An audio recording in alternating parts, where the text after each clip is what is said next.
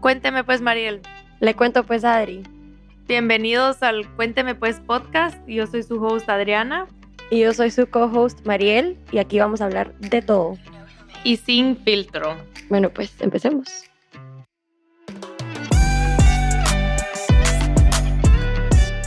Hola, aquí estamos de regreso en el Cuéntame pues podcast y en el episodio de hoy les vamos a hablar de el not so sexy part of a small business.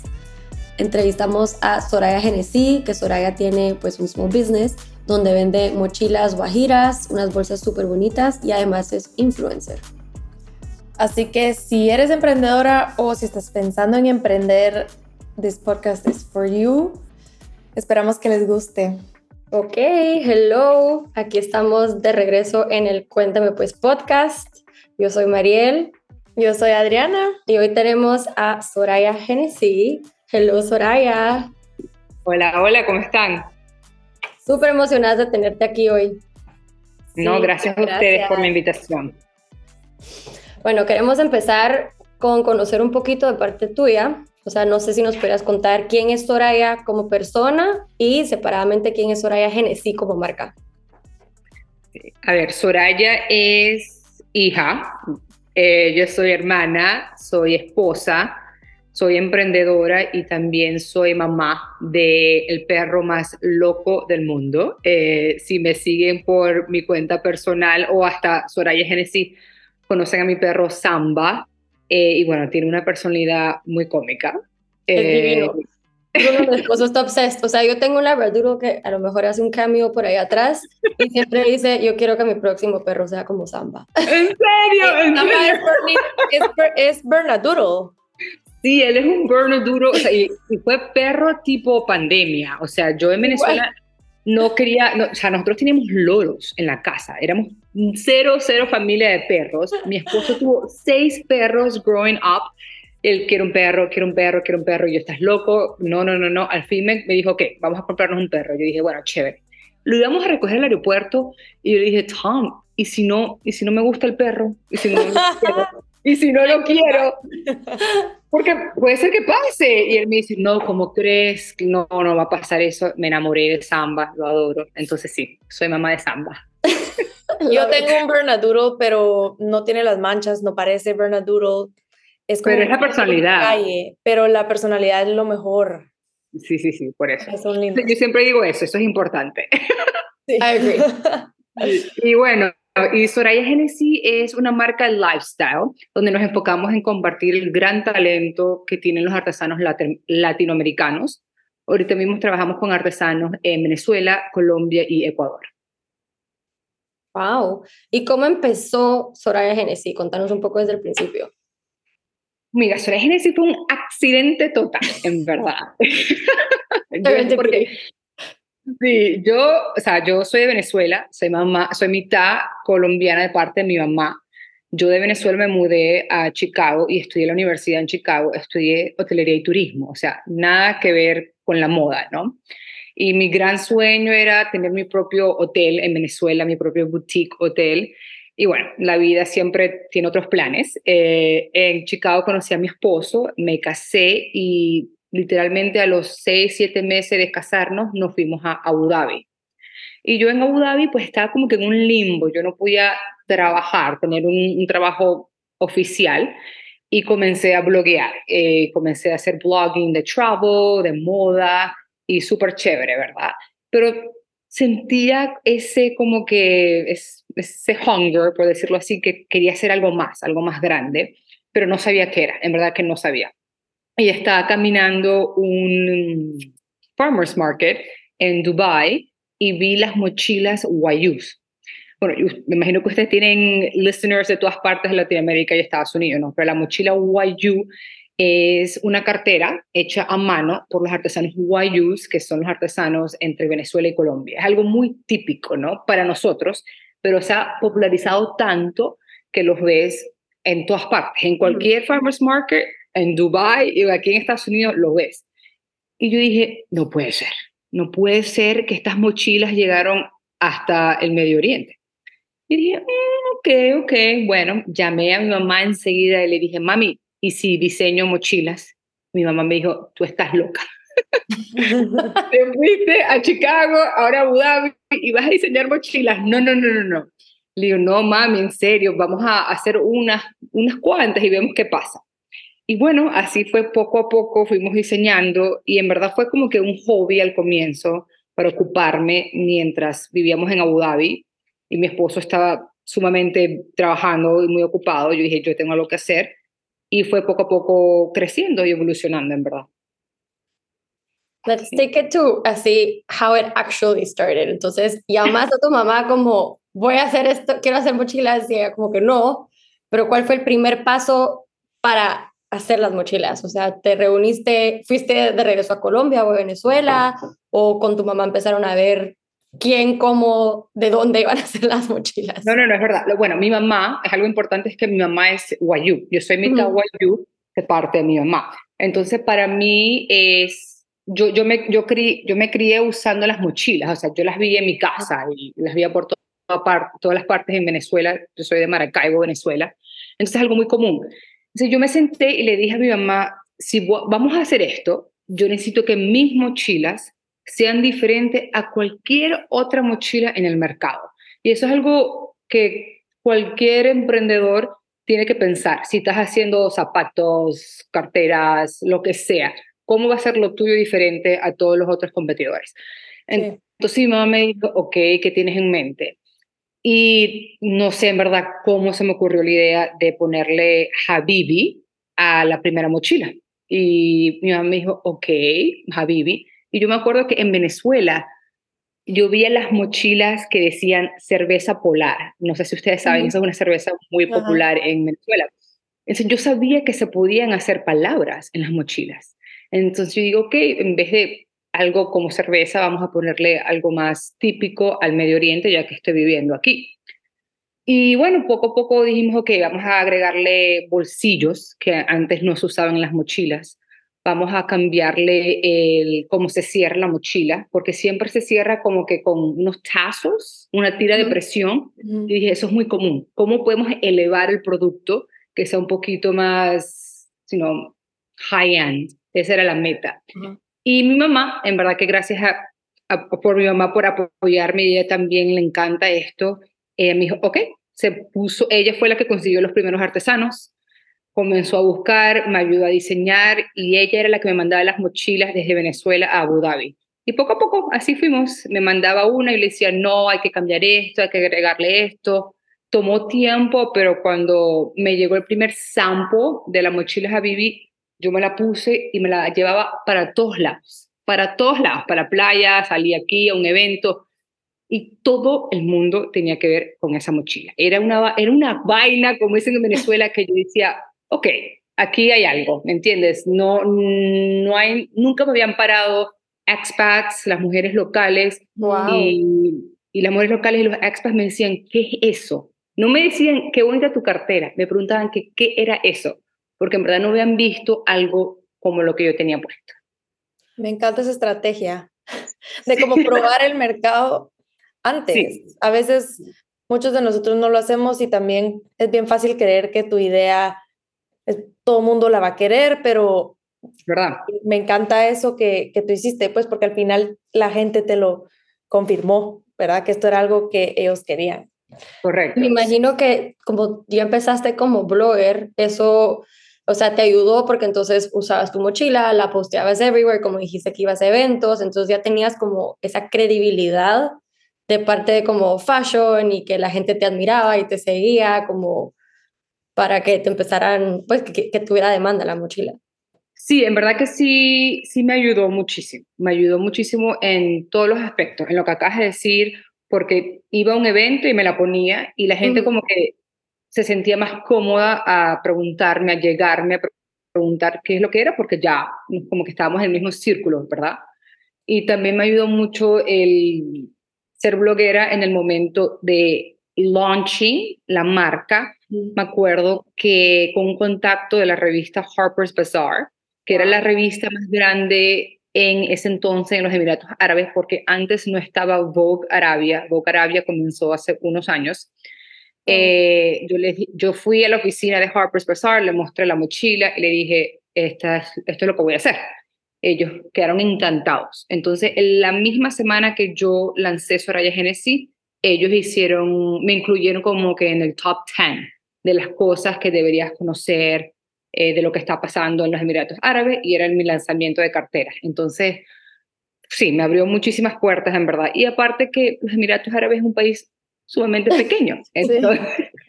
Entonces, todo eso en verdad que fue, jugó a mi favor, sí. No, muy cool. Sí. Y me imagino que también, o sea, a lo largo de esto, abriste también mucho las puertas a la moda o a la comunidad latinoamericana dentro de Abu Dhabi. Bueno, yo creo que fue, me tocó mucho, mucho educar al cliente, porque como ya había mochilas en, en Dubái, en Abu Dhabi, eh, habían las mochilas típicas, por llamarlas así, las que tú ves en cualquier parte, en Miami, en Cartagena, en Venezuela. Entonces el consumidor me decía, pero ¿por qué tu mochila cuesta 300 dólares cuando la otra cuesta 80? Y es, y es como que, wow, la diferencia es bastante, ¿no? Entonces me tocó educar al cliente eh, y eso fue algo muy interesante, en verdad que fue un aprendizaje y me ha ayudado mucho ahora. Y a la misma vez el cliente veía y decía, no, no, no, lo tuyo es diferente, se nota, se nota la calidad, ¿me entiendes?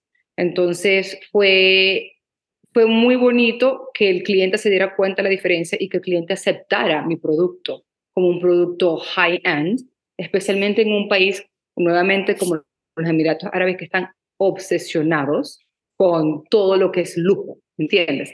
Entonces, para ellos algo artesanal y algo lujoso era como que no, no, no estamos, no conocemos ese concepto. Sí, no lo conocían, ¿no? Eh, lo nuestro es Gucci, Louis Vuitton, las marcas, pero poco a poco se, como que me aceptaron, ¿no? Y fue, fue algo muy chévere. Súper cool. Entonces empezaste ahí y después, o sea, lanzaste tu website o cómo empezaste a hacerlo más global para que tu marca se diera a conocer. Bueno, hice dos cosas. Lo primero fue puros pop-ups, eventos y pop-ups, que es muy común en los Emiratos Árabes. Yo hacía un pop-up en Dubai, uno en Abu Dhabi, hice un evento en el Beach Club, donde siempre íbamos, invité a toda la oficina de mi esposo, eran todos, la mayoría hombres, pero aún así aparecieron, me apoyaron.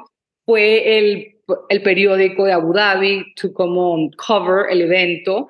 Entonces fue súper chévere, pero eso para mí era importante nuevamente porque yo necesitaba que el cliente tocara y viera el producto. Como soy una marca nueva, eh, pues lo necesitaba y lo hice mucho. Los pop-ups son esenciales, pero sí son bastante trabajo porque estás ahí vendiendo como 8 o 10 horas, ¿no?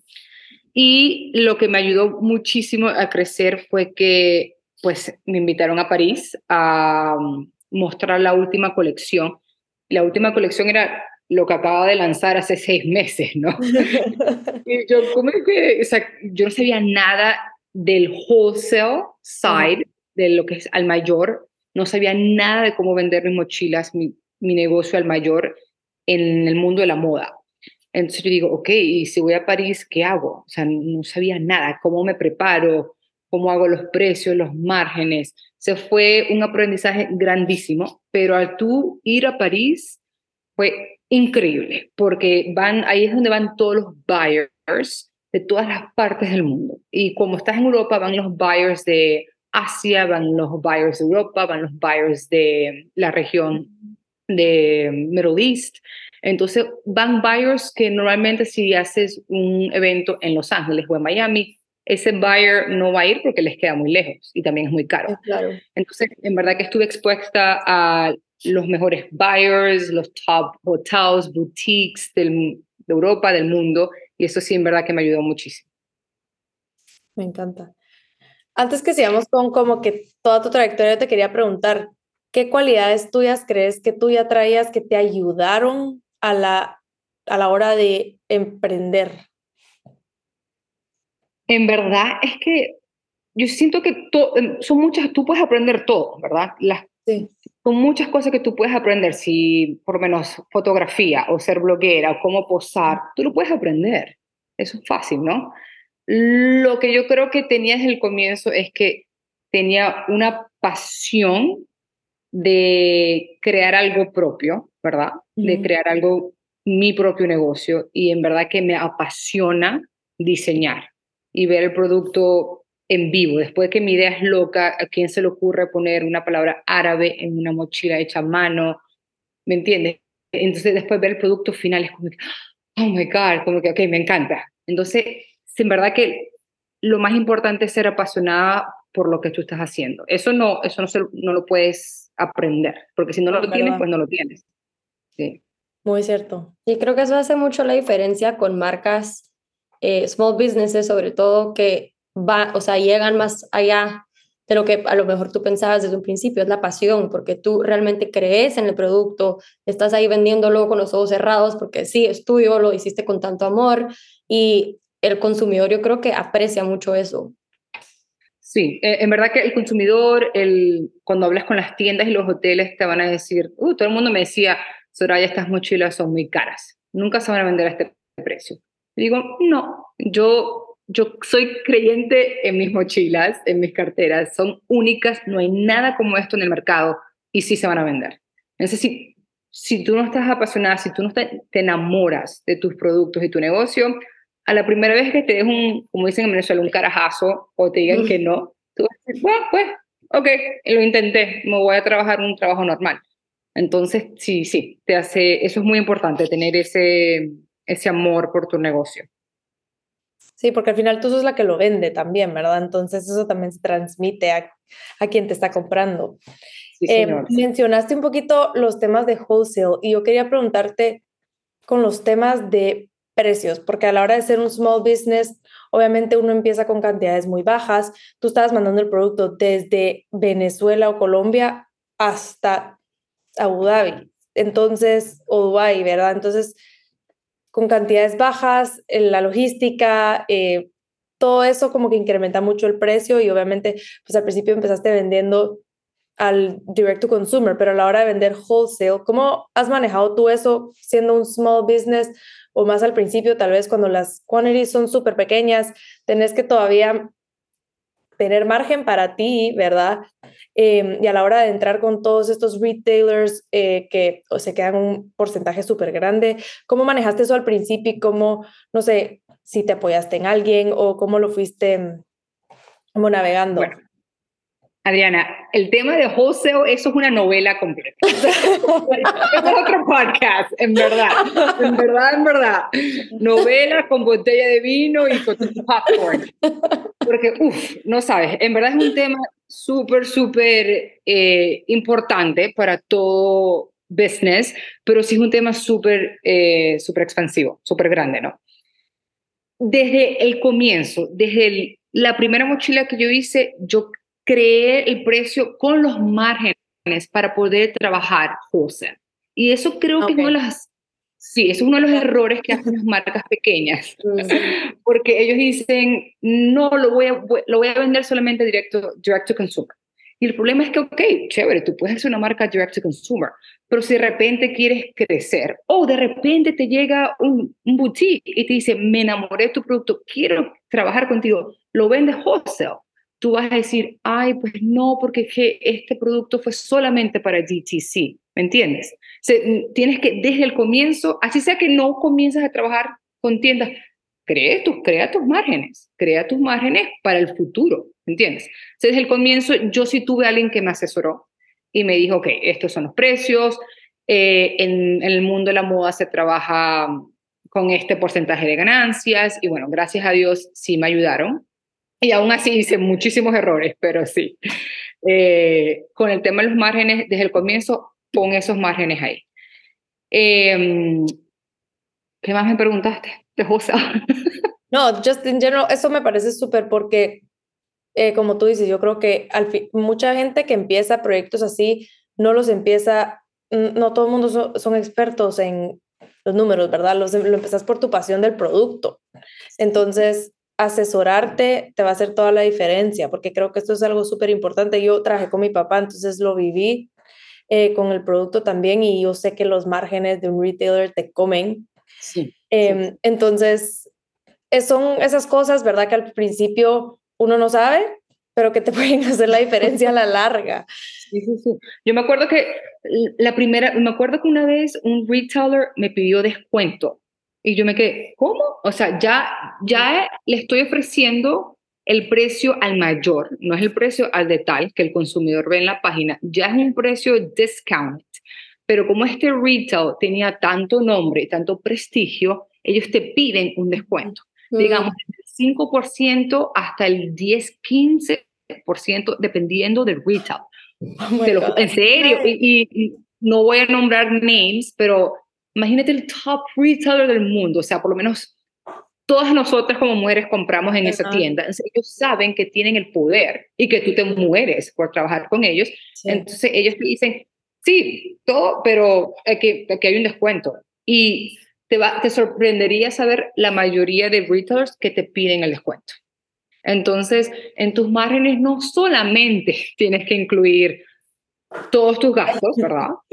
Todos los gastos que es, imagínate, o sea, la compra del producto, la compra del, del raw material, pagarle a los artesanos, pagarle a la gerencia, el shipping, cuando llega a tu warehouse, lo que vas a utilizar para empacar ese producto. Tienes que asegurarte que pienses en todo pequeño gasto, lo pones en tu Excel, ¿verdad? Y después pones tu ganancia y siempre tienes que tener un cushion, porque siempre va a haber errores o puede ser que se equivocaron y hicieron la mochila equivocada, o puede ser que ese retailer pues te pide descuento, o puede ser, no sé si la gente sabe, que digamos que tienes que mandar el producto para el 15 de abril.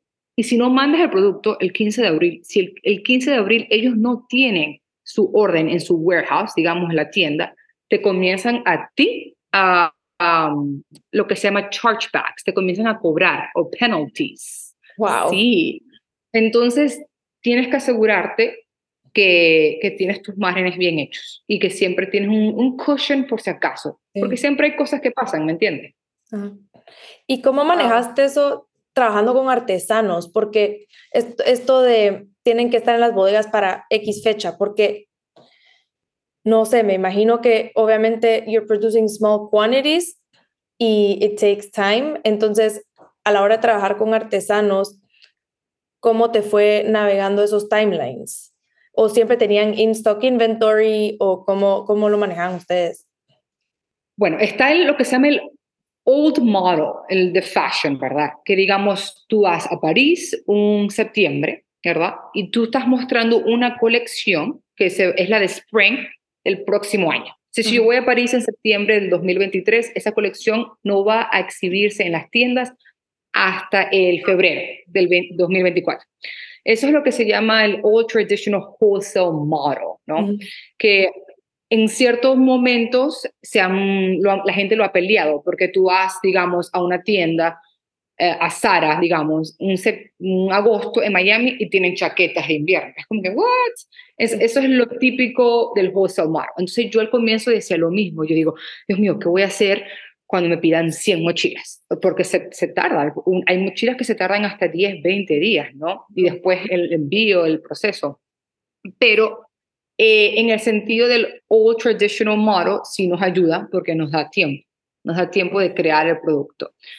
Eh, hubo un momento que sí crecimos mucho cuando estábamos yendo a París y había muchísimas órdenes y me tocó de Venezuela, porque teníamos un grupo de artesanos en Venezuela, me tocó viajar desde Abu Dhabi a Colombia a buscar más artesanos. Y eso fue un, un, proyecto porque yo llevaba años que no iba a Colombia, y cómo consigo artesanos, eh, mi calidad de mochila es sumamente diferente a nuevamente a la que consigues en la calle. Entonces sí, fue un proyecto grandísimo ir a Colombia. Mi, mis hermanos me acompañaron. Uno, uno fue un viaje y el otro fue otro viaje para no, no, no estar sola.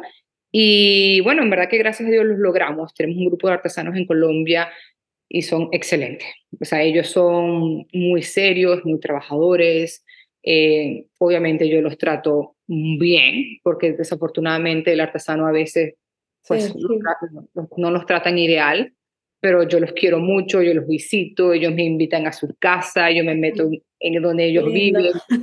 Mi hermanito Juan, que yo sé que ustedes creo que lo conocen, hay unas fotos de él que él está acostado en un chinchor, en una hamaca, durmiendo, y yo trabajo con el artesano, sí. Entonces, eh, tienes que proyectarte, tienes que proyectarte, planearlo y hacer la inversión de viajar y conocerlos, porque en verdad que hay un cambio muy grande en cómo te tratan al momento de conocerlo personalmente al solamente hacerlo por WhatsApp, ¿me entiendes? Y yo me di cuenta de eso y yo me echaba los viajes a Colombia. Es que face to face cambia tanto. Yo creo que eso fue de los aprendizajes más grandes de la pandemia, que todo se digitalizó pues por razones obvias, pero realmente el FaceTime y trabajar con alguien y que te conozcan tu cara, aunque así no trabajes con ellos todos los días face to face, creo que es muy importante. Y los artesanos que ellos no se digitalizan, o sea, sí, pero no están tan digitalizados como nosotros, que estamos más acostumbrados. Claro, porque también no tienen tanto acceso tan fácil como nosotros, ¿verdad? Sí, sí, sí. Y bueno, yo eh, me da risa porque de vez en cuando me dicen, Soraya, hay esta artesana que teje buenísimo, o sea, ya cuando, gracias a Dios, como que ya hemos mm. crecido y tenemos un nombre, a veces hay artesanas que nos tocan la puerta que quieren trabajar. Y yo, ok, chévere. Mis preguntas son, ¿tiene WhatsApp? No, sí, si no tiene WhatsApp, no se puede. Y es como que, y yo entiendo, yo entiendo que son artesanos, no, no les puedo obligar a que se modernicen o, o, o tal vez no tienen, ¿me entiendes? Pero lo he hecho, he hecho que he trabajado con ellos cuando no tienen WhatsApp o cuando es muy difícil de comunicarse y, el trabajo se, se vuelve muy difícil, en verdad. Entonces, como que, ¿cómo te podemos ayudar, en verdad? Si, si en verdad queremos trabajar contigo porque ese artesano tiene algo especial, ok. ¿Cómo, ¿Cómo te compramos un celular? ¿Cómo podemos trabajar juntos? Pero hay, hay, que, hay que modernizarse, en verdad. Sí, y quiero hablar un poco de tu equipo, porque están dos artesanos. Yo sé que, pues, por Juan, que tu hermanito Juan, que es amigo mío, sé que trabajas con tu familia también. Eh, o sea, ¿cuál es tu equipo? Contanos un poco de eso.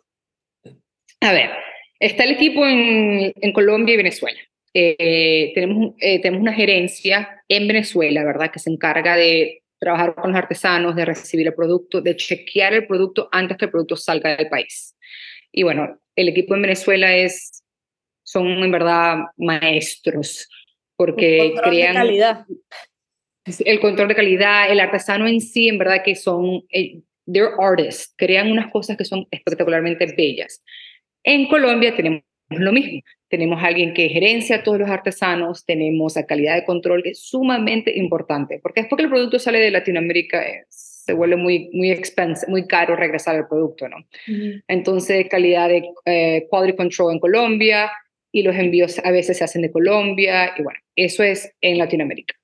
Y después pasamos aquí a Estados Unidos. Eh, yo creo que uno de los equipos más grandes que tenemos y más importante es lo que se llama un 3PL, que es un Third Party Logistics Center o un, warehouse. Eh, en español, en Venezuela le dicen un galpón, no sé cómo, ¿cómo le diremos? Pero bodega. Una bodega, una bodega, exacto. Sí, bodegas. bodega, galpón, warehouse, hay tantos nombres, ¿no? Eh, y eso me tocó buscarlo durante la pandemia, porque yo hasta el día de la pandemia yo estaba haciendo todos los envíos yo. Eso es un montón de tu tiempo. Demasiado, demasiado, era demasiado. O sea, lo, estaba haciendo los wholesales y también estaba haciendo los envíos de, de la página y yo me acuerdo que cuando movía las cajas de wholesale, me tocaba hire alguien de TaskRabbit, ¿sabes la aplicación de TaskRabbit? Yo decía heavy lifting una hora y media y literalmente iban a mi casa a recoger las cajas y las dejaban en UPS. Me tocaba pagarle a un extraño a mover eso. Y mi esposo me dijo, ya, necesitas ayuda. Como emprendedora, tú no deberías estar en el warehouse, tú deberías estar trabajando, Mm, creando contenido, diseñando, y dije, pues, tiene razón. Entonces, eh, me dio muchísimo miedo, pero conseguí un warehouse y en verdad que fue la decisión más grande e importante que he hecho para Soraya Genesis, porque me ha ayudado, de repente tengo más horas en el día, y en verdad que me ha ayudado a, enfocarme en otras cosas. Entonces ellos, para, yo sé que esta pregunta es sumamente importante para cualquier small business owner, cuando lleguen a ese punto de crecimiento, buscarse un warehouse es importante. Eh, entonces ellos me hacen todo, ellos reciben el producto de Venezuela y Colombia, ellos los desempacan, si yo quisiera, yo pudiera pagar extra para que me hagan quality control, pero gracias a Dios confío en mi equipo en Venezuela y en Colombia. Eh, y ellos hacen todo, empacan el producto para wholesale y empacan el producto para direct to consumer. Entonces es un proyecto grande y yo me acuerdo que me tocó enviar, yo creo que fue como 20 cajas, inmensas cajas, una mudanza de California a Texas porque moví 90% de mi inventario lo moví a Texas. Y me acuerdo cuando lo moví, yo dije, Dios mío, bueno, aquí va. Y lo moví y en verdad que ha sido increíble tener esa ayuda. Entonces, bueno, en Estados Unidos eso. Tengo alguien que me ayuda con mis ads, porque en un momento yo dije, yo también puedo hacer mis propios ads. ¿Qué tan difícil puede ser? Así estamos nosotras. Tomé un curso durante la pandemia no, no, no, tomé un curso, me pasaba horas, horas estudiando los ads. Y después, ya, después de un rato y de gastar tanto, porque tú, tú ves tus conversiones, tal, los clics, y dije, enough. Y contraté a alguien, y bueno, en verdad que me ha ayudado muchísimo. Eh, es, un, eh, no una compañía, porque puedes contratar una compañía o un individual, y la, la diferencia de precio es muy diferente. Entonces, bueno, contraté a un individuo y me ayuda mucho. Eh, y también tenemos un showroom, y el showroom representa a la marca Soraya Genesis a un nivel para wholesale. Entonces, ellos se enfocan en vender Soraya Genesis a los hoteles, a los boutiques, a los retailers, ¿me entiendes? Entonces, todo eh, se, ha como que lo he designado a diferentes personas eh, y eso es lo que me funciona a mí, ¿no? Es muy importante que, porque cada persona puede ser que ellos quieren que todo esté in-house, yo más bien lo he hecho todo, lo, lo, lo he abierto a otros equipos y llevo, ah, ya llevo casi dos años, bueno, desde el, desde el 2020, sí, dos años trabajando con el warehouse, me encanta. Con el chico que me hace los ads también llevo como un año y medio, me encanta. Entonces, tienes que probar, ¿no? Poco a poco a ver qué es lo que te funciona a ti y tu negocio. Pero dijiste algo antes, eh, hablando del wholesaler, eh, que podías pagar un poco más para hacer quality control, pero que tú confiabas. Y eso creo que es muy importante, poder confiar en tu equipo. Porque, y creo que, o sea, tú me dirás a mí, pero dando ese paso, porque como entrepreneur a lo mejor querés estar micromanaging o querés estar eh, ahí con todo lo que puedas controlar para asegurarte que el consumidor esté recibiendo, o sea, lo que, lo que tú quieres poner out there, ¿verdad? Que esté a la perfección. Y creo que ese tema de confianza es muy, muy importante. Demasiado. es demasiado y, y, eh, yo sé que ellos en, Venezuela y en Colombia, los artesanos dirán que yo soy, una, que soy necia. Yo sé que ellos dicen que yo soy necia y que, y que como veo lo que veo en las, porque ellos me mandan fotos y yo digo, no, ah, hay que cambiar esto, hay que cambiar lo otro. Y ellos me dicen, pero ¿cómo lo viste en la foto? yo, pero ¿cómo tú no lo viste si lo tienes en persona? pero, pero cada persona trabaja, ¿me entiendes? A su capacidad. Y, y, y, tienes, y no, no lo puedes controlar, porque si no te vas a volver loca y no vas, a, no, no, no, vas a querer el negocio porque lo vas a tratar de controlar y te va a asfixiar. Entonces yo dije, no, tengo que confiar en ellos. Ah, va a haber errores. Hay errores que se hacen en Venezuela y Colombia y también hay errores que el warehouse ha hecho. Y ni modo, ¿me entiendes? a veces digo, ok, tengo que acordarme que estoy vendiendo carteras, ¿no? No estoy vendiendo, gracias a Dios, no estoy vendiendo medicina, ¿no? Porque eso fue otra cosa. Y, y, en verdad que gracias a Dios sí tengo mi customer, es sumamente increíble, en verdad, que yo, a veces me toca decirle, te, enviamos la cartera que no era, I'm so sorry, y fue culpa del warehouse, entonces me tengo que disculpar, le tengo que ofrecer un discount, ahí, ahí me toca yo gerenciar la situación.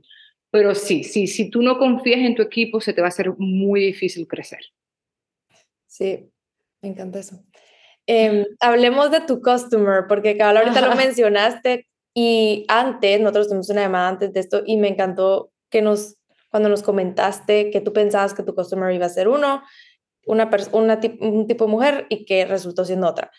Me, me encantó eso, esa historia porque siento que uno cuando empieza un negocio, y igual te lo enseñan que en el business model tenés que hacer como que tu persona, ¿verdad? La persona a la que le quieres vender.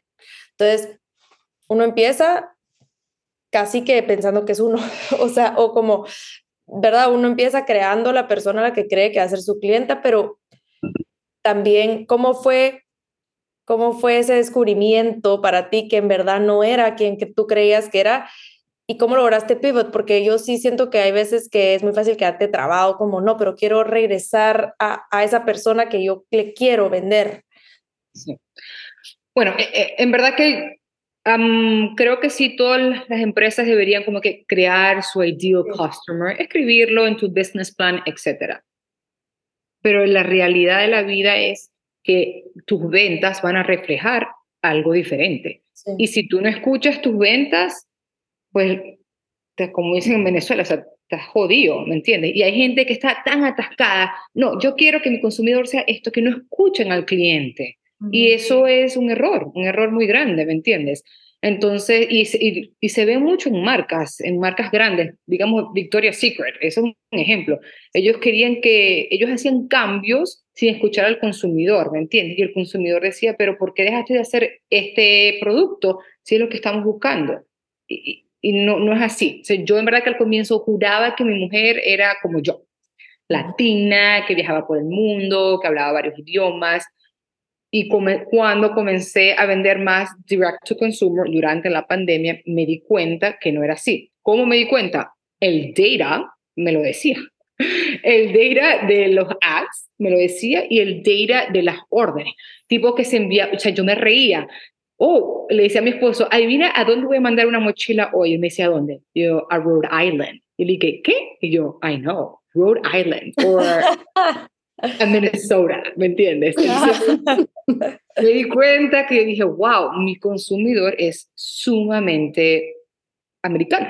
She's white, she is educated, tiene ese income que de repente ella se puede comprar su cartera Chanel, pero ella quiere algo diferente. Ella sabe que nuestra cartera va a llamar la atención porque es algo que nunca ha visto. Entonces mi consumidor me di cuenta que es de New York, que es de Texas, que es del Midwest y que es de LA. De vez en cuando hay otras órdenes como que regadas por el país, pero sumamente americana. Eh, y bueno, o sea, tienes que, tienes que estudiar tu data, tienes que estudiar tus órdenes, ¿Me entiendes? No, no, no te puedes enfocar solamente en lo que tú quieres o, que te gustaría tener. ¿Me entiendes? Es que el mercado no se equivoca y el data es tan, tan importante. O sea, eso creo que también es algo que hay que invertir como un small business porque eso te educa de cuáles son las tendencias, qué es lo que el consumidor quiere, que a lo mejor algo que no está funcionando. Eh, es tan, tan, tan importante, o sea, poder aprender, entenderlo, aplicarlo y pivot from there, ¿verdad? Te tocó pivot a ti cuando te diste cuenta de estos findings que tus consumidoras eran pues white American y no, no latinas. Me, me, me, me, tocó pivot grandísimo, por lo menos yo hice un evento muy prestigiado en Miami en para el nivel de wholesale y todo el mundo decía, oh my gosh, vas you're going to get so many sales, aquí van todos los top buyers. Y yo, ok, chévere. Y, y me metí, no sé cómo, pero me metí, a pesar que era una marca sumamente nueva, eh, y no vendí casi nada, ¿ok? No vendí casi nada. Y yo dije, es que mi consumidor no es latino y Miami, Florida es demasiado latino. Mm, esto no es lo mío y no más nunca, y me invitan a hacer, hay, hay muchos eventos en Miami, ahora hay eventos de Vogue, muchas pop-ups, y yo siempre digo que no, no, no, no, no, porque no es lo mío. Si de repente me invitan a París, a New York, sí voy, pero tienes que, sometimes tienes que como que aprender de los errores y, y pivot y moverte, ok, next market, whatever, aprendiste que no es lo tuyo, voy para el otro. Sí. Algo que me encanta lo que tú subís en Instagram son como las historias de consumers que te, o te han devuelto algo o no sé, como que esas historias de small businesses. ¿Nos pudieras contar alguna? Oh my Otra novela, Ariel, otra novela. Otro episodio. Sí, a, mí me encanta, si supieras. Yo creo que esto es cuando lo de hotelería y turismo me ayudó. Me ha ayudado mucho a cómo lidiar con el customer, ¿verdad? Porque cuando en, en, Chicago, en mi primer trabajo después de la universidad fue en, en, un Hyatt, en el Hyatt más grande de Estados Unidos en ese entonces, quedaba en Chicago. Y lidié con todo tipo de personajes, ¿no? Y eso me ayudó muchísimo al momento de customer service que yo soy el customer service de Soraya, ¿no? ¿Todavía? Sí, todavía soy yo y, a mí me encanta, en verdad, porque me ayuda a conectarme con mi customer a un nivel muchísimo más personal que cuando eres una empresa muy grande, pues no, no lo haces, ¿no? Pero, pero sí, o sea, hay gente que de repente no, no, no le agrada con las blogueras con que estoy trabajando. Las blogueras son, pueden llegar a ser un tema sumamente político, se puede decir así, controversial. Entonces, digamos que trabajo con una chica, con una bloguera, y a un consumidor no le gustó. No le gustó porque la bloguera usara mi cartera. O sea, el descaro, ¿no? Al punto que me dijo, ya no voy a vender, no, no voy a comprar tus carteras, quiero regresar mi producto, no puedo creer que trabajes con esta bloguera. y es como que, ¿what? Oh em, y me tocó, me tocó aceptarle return al customer. sí, ni modo, el customer is always right. Pues. well, you know, sí, sí no. Pero that's like but it's not worth it. En verdad que no, no, no vale la pena. No, no valió la pena para mí pelear con este customer. Y lo, lo acepté, ¿me entiendes? De regreso. Eh, y, pero en verdad, como lo he dicho y lo digo por Instagram, tengo mucha suerte porque mi customer es muy amable, se comunica conmigo. Ahorita tengo, acabo de editar un video y lo voy a postear de un review que me hizo llorar, en verdad. Bueno, yo porque soy emocional. Eh, yo también. Hizo llorar. Eh, yo me acuerdo que vi la orden y fue una orden de tres crochet stuffed animals. Son como que peluches que lanzamos para nuestra colección de hogar. Son hechos a mano, espectaculares. Y yo vi la orden y lo que me llamó la atención es que el, el, el customer pagó como que $60 for expedited shipping. Y yo, wow, o sea, en verdad tienes tanta urgencia por los peluches. lo mandé, llegó, y le pedimos, nosotros siempre le mandamos un correo al consumidor, oye, ¿cómo, gracias por tu orden, ¿cómo escuchaste de Soraya Genesis? Fue a través de una bloguera, fue a través de un ad, dinos eh, de un poquito más sobre tu purchasing journey, ¿no? Para, para saber. Y el señor me respondió, o sea, la gente te responde. Si tú le preguntas, me sorprende la cantidad de personas que en verdad take the time to respond to me. El señor me hizo llorar. El señor me dice que él estuvo en Colombia, y que se le perdió la maleta que tenía con todos los regalos que había comprado para sus, sus hijos, sus tres hijos, y que él no iba a llegar a la casa empty-handed. Entonces que se metió a Google a ver qué conseguía en Colombia o hecho a Colombia que le llegara a tiempo. Y consiguió Soraya Genesis y me agradeció él a mí por saving the day. Y yo, ¡Qué lindo! especial. En serio, yo digo, ay, no puede ser. Um, entonces, ¿me entiendes? primero que demuestra que alguien que tome el... O sea, yo compro online todo el tiempo. ¿Tú sabes cuántos reviews dejo? Cero. En verdad que si, no, si es algo que no me, no me crea un sentimiento, no dejo review. Entonces la gente que en verdad me manda un review, yo digo, ok, es porque, es porque te gustó mucho el producto, porque tienes algo que, que decir y eso a mí me encanta. Entonces, es sumamente importante conectar con el consumo, así sea bueno o malo, Mariel, como, como, esta, como la otra persona que no quería la cartera por la bloguera. Y lo bueno, ¿me entiendes? Que, que te den reviews, que te cuenten cómo consiguieron el producto, el por qué lo compraron, etc. Tantos learnings, me imagino. Y, y aparte, seguirás aprendiendo y moviendo y cambiando. O sea, it's part of the process. Espero. Espero que sea así. Eso es muy bonito. quería preguntar ahorita que mencionaste lo del email, como qué marketing initiatives han tomado ustedes que, que han hecho diferencia en tu negocio? En el más como direct to consumer, obviamente, porque... Eh, bueno, yo sé que hay gente que no cree en ads, pero nosotros sí nos ha ido bien con los ads. Em, porque tú, tú, puedes crear tu contenido orgánico y ese contenido orgánico le puede ir buenísimo. Pero yo creo que los ads de repente tocan a personas que el contenido orgánico no, no, no le iba a llegar, ¿no? Entonces yo siempre tengo los ads prendidos. Puede ser que a veces subo el spending o a veces bajo el spending. Eso lo, lo sabrás manejar tú y, y, tú sabrás, pues, cómo se mueve tu negocio, ¿no? Pero si hacemos ads en Instagram, intentamos los, los TikTok ads y bueno, lo, lo, paramos ahorita, hacemos email marketing, por supuesto, eh, hacemos SMS eh, a través de text message también. Eh, y en verdad lo que ahorita me está dando resultado que me da, me da mucha risa es el contenido orgánico y después, después de postearlo, lo usamos como ad. Entonces, la idea y lo más importante, y sé que muchísima gente habla de esto, es el, por lo menos, el vender sin vender.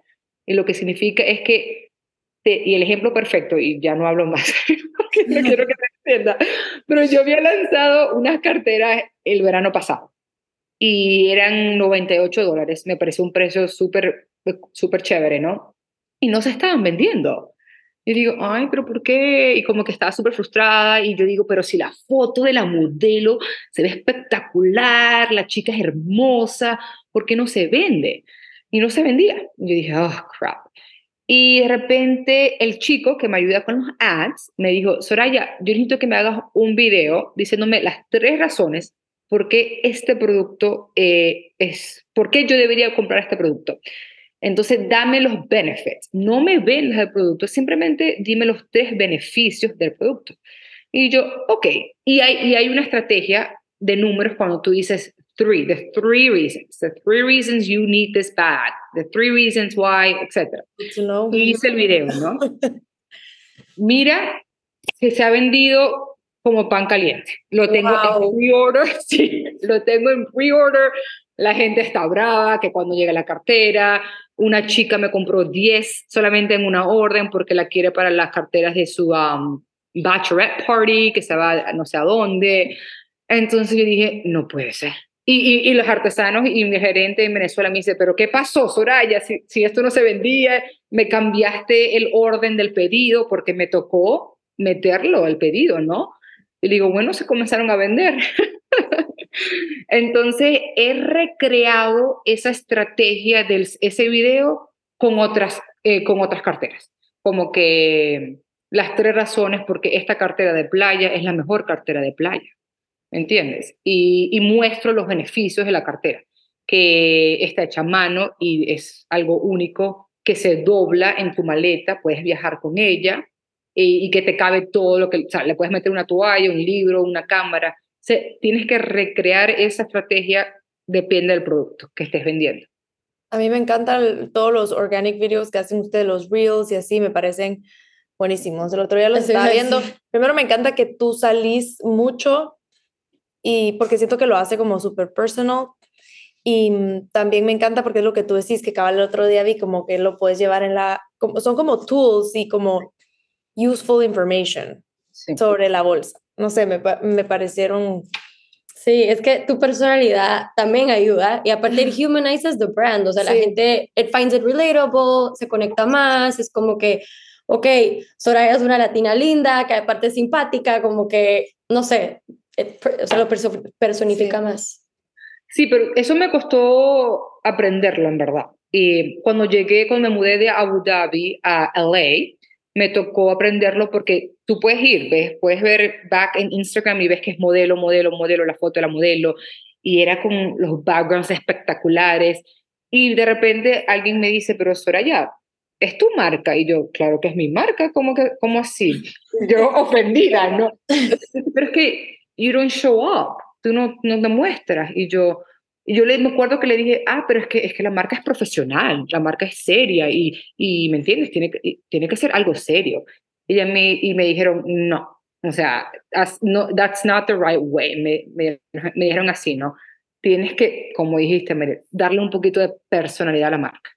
Eh, porque yo, yo digo que, digamos, yo, yo quiero llegar a ser una Carolina Herrera, pero en, mi, en, mi, en lo que estoy vendiendo, ¿no? y pues tú no ves a Carolina Herrera en Instagram, pero las cosas han cambiado, ¿me entiendes? Uh ves a Carolina, pero si ves a su, al que ahora lleva la casa de Carolina Herrera, ¿no? Entonces las cosas han cambiado y sí, you have to show up. You have to show up en stories, en los reels. Y cada vez que veo que hay show up, hay movimiento en las redes, hay ventas. Eh, entonces sí, es sumamente importante. Bueno, ayer pusimos en nuestros stories eh, preguntas para algo, o sea, dijimos, vamos a entrevistar a alguien que eh, tiene un small business, no nombramos porque queremos que sea sorpresa, y después pusimos preguntas para acerca de un small business. Entonces nos mandaron tres preguntas. Chévere. La primera es cómo comunicar tu visión a tu, a tu equipo y que ellos vivan esta visión también. A mi equipo. Eh, wow, buena pregunta. Eh, en verdad que lo que yo he visto que sí es que sí ayuda es mantenerlos a ellos al tanto de lo que está pasando. Mm. Por lo menos a mí me tocó explicarle al equipo de Venezuela lo que era Black Friday, porque ellos no saben, obviamente en Venezuela no hay Black Friday. Entonces fue explicarles a ellos la importancia de Black Friday, la importancia de programarnos y tener el inventario listo de por lo menos nuestras top sellers. Para noviembre ya debe estar todo listo, más bien antes de noviembre. Mm, me tocó explicarles a ellos la importancia de crear una colaboración con una bloguera, ¿me entiendes? Mantenerlos al tanto del crecimiento de la empresa, cómo le va, qué se está vendiendo, para que ellos se sientan eh, parte del equipo, pues que lo son. Entonces, eh, eso en verdad que nosotros, a nosotros nos, ha ayudado mucho. Me encanta. Bueno, vamos a hacer una más para no quedarnos sin tiempo, pero em, ¿cómo sentirse menos sola en el proceso a la hora de emprender? question.